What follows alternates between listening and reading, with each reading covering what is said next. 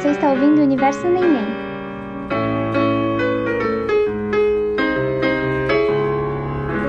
Olá, sejam muito bem-vindos ao podcast Universo Neném.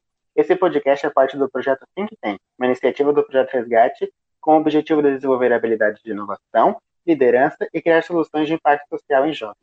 Eu sou o Cauã e estou novamente aqui com o Ulisses, e hoje estaremos apresentando a segunda parte do episódio 3, de onde e como começar. Hoje vamos seguir com mais uma entrevista e dicas valiosas para nossos ouvintes que desejam começar a microempreender, mas que não sabem por onde começar. É isso aí, Cauã. E pensando justamente nos nossos ouvintes, para começar, hoje eu separei mais uma matéria uh, bem bacana com a educadora financeira Mayara Xavier, que traz dicas de como começar o seu próprio negócio. O que, que pessoas normalmente falam que você faz muito bem? Ou o que, que as pessoas normalmente te pedem para fazer, sabe? Ah, resolve esse probleminha aqui, cria uma planilha para mim, me ajuda a decorar tal coisa, me, me ajuda a escrever esse texto. Isso é um ponto bem importante para você se atentar nas suas habilidades e o que você já tem aí de bacana que pode transformar na sua empresa, no seu principal produto ou serviço, que vai ser o coração da sua empresa, algo que você já tem aí com naturalidade. Então, observa isso se você ainda ainda não tem na ponta da língua. E a segunda coisa é como essa minha habilidade pode resolver um problema ou que problema essa minha habilidade resolve? Tente encaixar essas duas coisas, têm que estar linkadas. Então, por exemplo, normalmente me chamam para escrever um artigo, revisar um texto e tal, então eu sou bom em português. Como que eu posso fazer com que essa minha habilidade sirva para o mundo, para o meu cliente? Que dor que eu vou resolver do meu cliente com a minha habilidade na escrita, no português? Deu para entender essas duas ligações? Não adianta só você ter uma habilidade e ela não resolver um problema. Então você pega as duas coisas e une, e aí você vai descobrir o coração da sua empresa, o principal serviço e produto que você vai começar a lapidar. A partir daí você vai criar algum produto, um serviço e dele vai ser outros derivados e tudo mais. Então, isso daqui vai te dar a base para você saber o que você vai fazer. O terceiro ponto aqui é invista o mínimo necessário para validar a sua ideia. Dependendo de qual é o serviço ou produto que você chegou à conclusão de que vai criar e desenvolver, invista o mínimo possível para que valide a sua ideia. Se você precisa de um protótipo, se você precisa investir em alguma coisa material inicialmente, invista o mínimo necessário antes de produzir todo o produto ou serviço. Vá para o mercado e valide com seus potenciais clientes se eles estão interessados em vender. Antes de você encomendar já um estoque inteiro, antes de você já desenvolver o produto como um todo, investir tempo e dinheiro ali, faça um protótipo, invista o mínimo necessário que você precisa para ter algo ali e mostrar para as pessoas. Por exemplo, tem alguns serviços que você não vai precisar investir nada a não ser desenvolver a ideia. Bom, a estrutura do meu negócio é esse. Agora deixa eu disponibilizar para ver se os meus potenciais clientes realmente vão querer, vão se interessar. Então, vá a eventos, gente, converse. Quem está desenvolvendo um negócio, quem quer ser empreendedor, tem que perder o medo das pessoas, porque é assim que vai criar a sua rede, é assim que você vai crescer. Vá em eventos específicos do seu assunto, do seu tema, do seu produto, converse com as pessoas, divulgue veja as reações, peça opiniões e tudo mais, mas vá para o mercado, coloque um protótipo, por exemplo, na internet para vender, vá no seu bairro e distribua, vê quem está interessado em pagar pelo seu produto antes de você desenvolver. Você faz tipo uma pré-venda, o povo encomenda e depois sim você vai e investe para gerar o produto de acordo com a demanda. Então você investe bem pouquinho nesse início invalida a sua ideia. E a quarta dica para encerrar esse ciclo inicial minimalista do seu negócio é venda. Fale com entusiasmo do seu produto, do seu negócio. Ninguém melhor do que você para amar esse negócio. Então, se você chegar nas pessoas assim, ah, eu tenho um negocinho aqui, eu tenho um serviço, não sei se você quer, ninguém vai dar mínima, gente. A gente está no mercado super concorrido, no mercado onde assim várias empresas estão nascendo ao mesmo tempo, muito parecidas, você precisa ter entusiasmo. E aí você volta lá na dica 2, que é pegar sua habilidade e resolver um problema, e esse problema que você vai resolver, você tem que mostrar para o mundo que é que a solução que você tem para entregar. As pessoas precisam saber que você tem aquilo para resolver o problema delas. Então, aqui nesse quarto ponto é a parte do marketing. Você precisa sim entender de marketing. Se você não entende, é onde você pode investir um pouquinho de tempo, pelo menos. Na internet tem muito material gratuito para você entender como que você vai embalar aquele, aquela sua solução e entregar. Então, fale com entusiasmo. Todo mundo que você conhecer, todo mundo que você encontrar, fale. Elas precisam saber o que você está fazendo e fale com paixão, porque você já está vendendo o seu produto. Estude como é a melhor forma de entregar essa solução que você descobriu, que você tem aí nas mãos, e levante aí o seu diferencial e vá para o mundo. Então, no quarto ponto aqui que eu estou passando para vocês é o marketing. Então, o seu marketing pessoal, o marketing da sua empresa, você precisa ter isso muito lapidado. Antes de ter o seu produto ou serviço completamente pronto para entregar, você precisa trazer as pessoas para querer aquele seu produto, o seu serviço. Então, esse é principal ponto antes de desenvolver todo o resto. Depois você vai criando, desenvolvendo, melhorando no decorrer do tempo. E aí você vai injetando a grana necessária, mas se autofinanciando. Porque as pessoas querem a sua ideia, elas chegaram por você até o pelo marketing que você fez, o teu entusiasmo, e começa a entregar para esses clientes tudo que eles querem. O produto em si nunca vai estar completamente pronto, lapidado, porque quando vai para o mercado, você começa a descobrir que dá para melhorar aqui, que a necessidade de fato é outra, que pode ficar melhor assim, assim, assado. Então não faz sentido você criar um produto inteirinho, investir tudo que você tem, tempo, dinheiro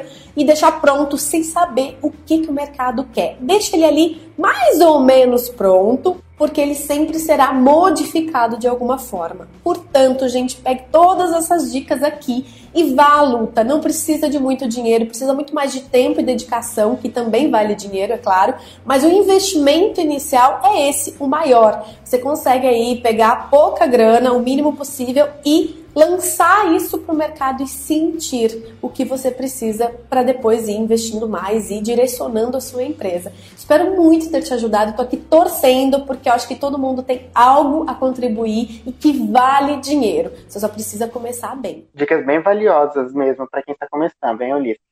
Mas agora eu fiquei me perguntando, e depois, como funciona? E como faz quando o dinheiro é curto? Para responder essas perguntas, eu vou trazer uma entrevista que eu fiz com o Anderson Nilson, que é um empreendedor, músico e um cara muito legal. Confere nosso bate-papo. Oi, Anderson, tudo bem? Conta um pouquinho de como você começou, qual que é a sua história com empreendedorismo. Eu, felizmente, tive a oportunidade de começar a programar computador muito cedo. Né? É, ninguém me ensinou, mas eu tinha acesso né, a um computador e, e aí busquei aprender de forma autodidata. Na época com livros, porque praticamente não existia conteúdo na internet, bem diferente do que existe hoje. E também não existiam né, esses fóruns, locais de, de troca, até escolas de programação que existem hoje. E aí, quando eu comecei a programar, já ali entre 15 e 16 anos, eu já vi que tinha a oportunidade de é, oferecer alguns softwares né, pequenos, alguns programas de computador bem simples para pessoas próximas, né? Então, amigos, familiares. E na época é, era algo de mais difícil acesso e vários tiveram interesse e aí eu fiz ali as minhas primeiras vendas, né? É, não ganhei muito dinheiro, na verdade ganhei muito pouquinho, mas é, eu, eu aprendi bastante, né? A trabalhar, a entregar é, e também ter essa sensação boa de que o, o, resultado do nosso trabalho pode gerar também alguma recompensa financeira, além de sempre muito, muito aprendizado. Eu ingressei na universidade, é, também bastante jovem, e desde o primeiro momento eu também traba trabalhava né, em, em laboratórios e aí conseguia uma bolsa, uh, mas quando eu tinha 23 anos, né, ainda bastante jovem, eu comecei uma empresa de fato com é, dois colegas meus de faculdade. Então a gente trabalhava, estudava e empreendia, digamos assim, nas horas vagas, né? É, à noite, meio-dia, fim de semana. E aí logo a gente contratou primeiras pessoas para o nosso time, que a gente também pagava muito, muito pouquinho. Na época é, era um valor que hoje significa mais do que hoje, mas, mas é, 300 reais para um grupo de três estagiários, né, que trabalhavam conosco para a gente conseguir construir ali os programas de, de computador que a gente queria fazer para poder é, vender. Essa primeira empresa que eu fundei com os meus colegas universitários, né, é, ela cresceu, a gente chegou a ter quase 15, 20 funcionários, uma sede né, onde as pessoas trabalhavam todas em, em conjunto, é, mas a gente nunca ganhou muito dinheiro, né? É, a gente ganhava o suficiente para pagar as contas, mas o mais bacana, assim, o mais valioso dessa época foi de fato aprender, né, a programar, foi aprender a vender é, o que a gente fazia, foi aprender a trabalhar em grupo, foi aprender a ter um time, contratar pessoas, é, que são aprendizados que eu levei para todo o restante da minha vida profissional. E Anderson, me conta, quais foram os seus maiores desafios nessa jornada, nesse início do empreendedorismo? Tem um monte de desafio, né? E eles são bem diferentes e vão mudando no decorrer é, da jornada. Mas acho que, que o maior desafio é um desafio interno, né? De se manter é, motivado, de se manter energizado, de querer continuar aprendendo e entendendo que esses desafios fazem parte e sempre vão fazer parte da nossa evolução e do nosso crescimento. Acho que uma coisa que felizmente também eu aprendi a fazer desde cedo foi a não fazer as coisas sozinho, né, mas contar com o apoio e suporte de outras pessoas, né?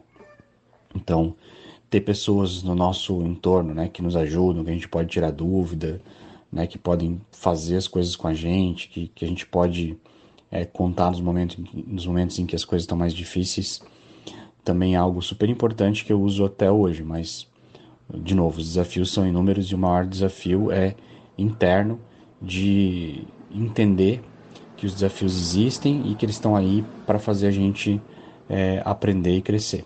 Trazendo para a realidade de muitos brasileiros, você tem algumas dicas para o pessoal que não tem muito dinheiro para começar um negócio e complementar a sua renda e querer ingressar no, no, nesse ramo do empreendedorismo? Uma das coisas talvez mais valiosas né, do, do empreendedorismo é que ele independe é, de a gente ter muito recurso financeiro. As pessoas começam empreendendo, às vezes, com o pouco ou pouquíssimo que tem, né? É uma questão muito de, de atitude. É claro que tem desafios que a gente tem na vida que são muito duros e às vezes a gente está com dificuldade de pagar contas básicas, de trazer né, é, comida para casa.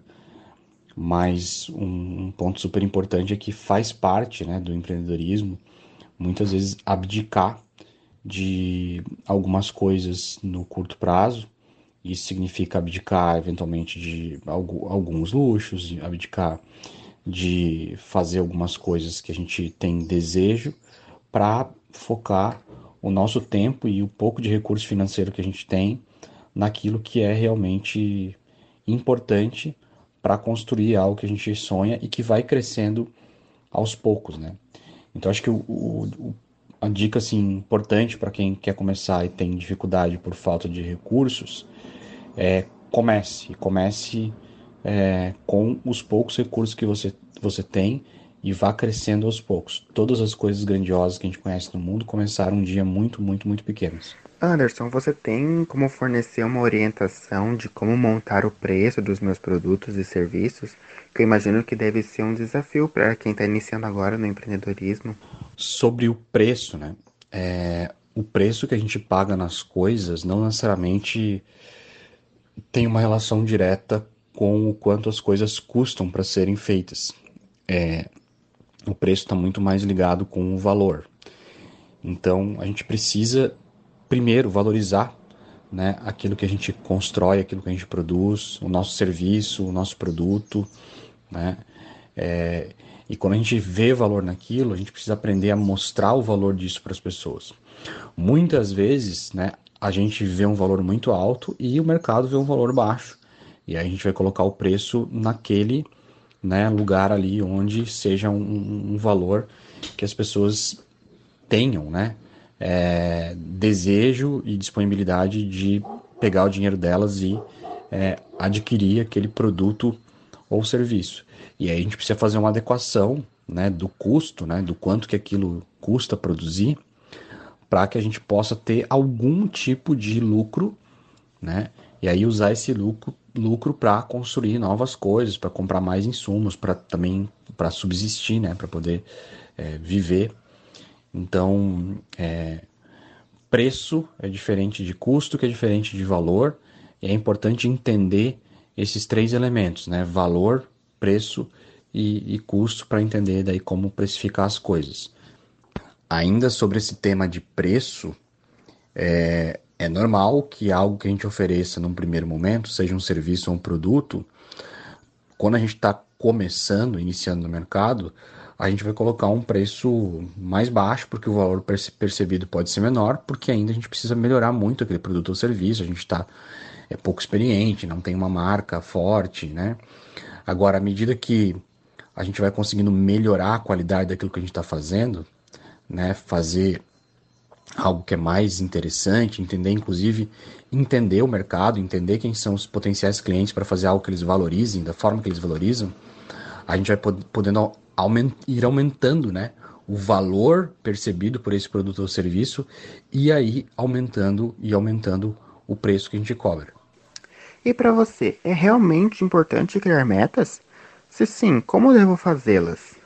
Definir objetivos e metas é, é super importante, né?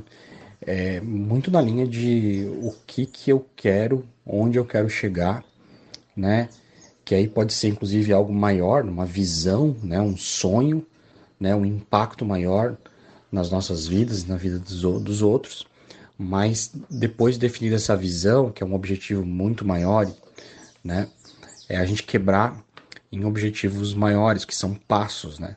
Ó, então eu tenho um objetivo de nessa semana ou nesse mês, né, realizar esse tipo de entrega, né, avançar esse passo aqui em direção ao, ao meu sonho, né, avançar esse passo em direção ao aprendizado que eu quero para poder construir esse serviço ou construir esse produto.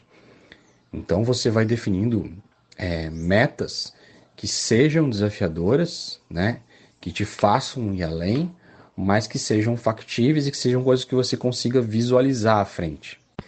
Existe um livro muito legal de um autor chamado Mark Murphy, com PHY, é, que se chama Metas que Desafiam. Né? E o subtítulo do livro diz: é o segredo de sair de onde você está para chegar aonde você quer estar. Então, metas é isso, né? Meta é esse segredo né, para que você saia de onde você está para onde você quer estar.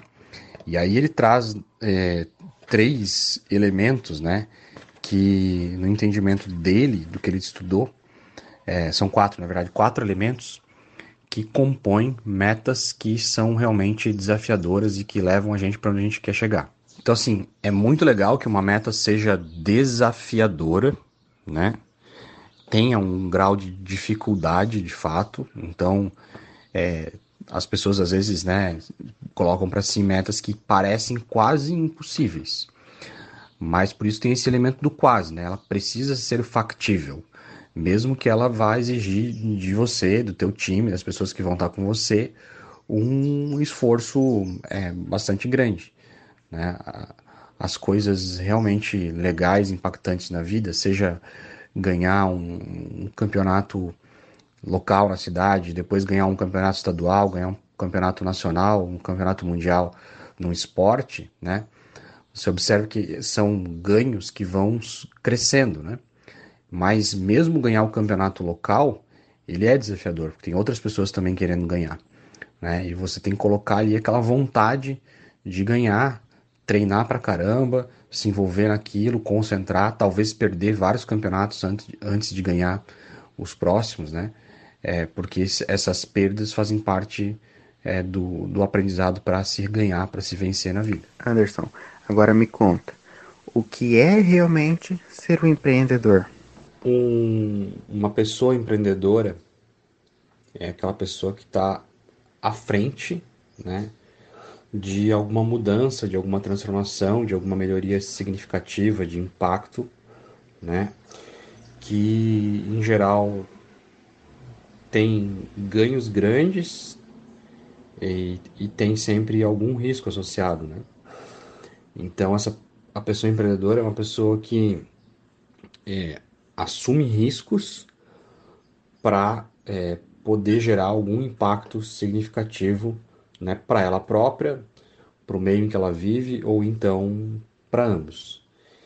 Tem algumas características é, que são comuns né, em empreendedores, seja empreendedores em pequenos negócios, negócios de subsistência, empreendedores dentro de empresas maiores, empreendedores que estão escalando um negócio que vai ser algo muito grande, que podem eventualmente ter ganhar muito dinheiro com isso. Tem também empreendedores so sociais, né, que estão mais focados no impacto social no meio em que, em que eles atuam por alguma causa. Mas características aí comuns desses empreendedores é que eles são, em geral, muito resilientes, então eles estão dispostos aí a passar pelos desafios que eu citei anteriormente aqui no papo, né, que vão sempre existir, e eles né, são impactados por esses desafios, eles aprendem com esses desafios, passam por esses desafios e seguem. Em geral, eles são muito ágeis, né? Então, assim, querem fazer as coisas acontecer, tomam decisões de forma rápida, corajosa. É, em geral, também são, são bastante tenazes, né? Então, tem, são pessoas bastante flexíveis, que conseguem ter, ter uma boa leitura do ambiente, do contexto, né? E se adaptar e extremamente apaixonados, né? São pessoas que falam, né, com muita paixão, com muita vigor, que acreditam muito. Então, assim, existe um elemento forte de, de crença, né, de paixão é, nas pessoas empreendedoras. Quanto de dinheiro eu preciso para começar o meu negócio? Há fatores que influenciam nessa quantia? Sobre o quanto de dinheiro né, se precisa para iniciar um, um negócio, é, é muito difícil dizer o quanto, né? Tem gente que começa realmente é, sem nada, com muito pouco, tem gente que começa indo buscando dinheiro emprestado, mas tudo vai depender do tipo de negócio, né? Se é um negócio que eu preciso de uma máquina, de, de um equipamento, eu vou precisar adquirir essa máquina, esse equipamento. Se é um negócio que eu preciso né, de insumos, né? Digamos que eu vou é, fazer roupas de lã, né? eu preciso ter a lã, ter as agulhas, né? Para poder é, confeccionar essas roupas. Se eu vou ter um empreendimento que está é, tá associado a fazer bolo, fazer doce, né?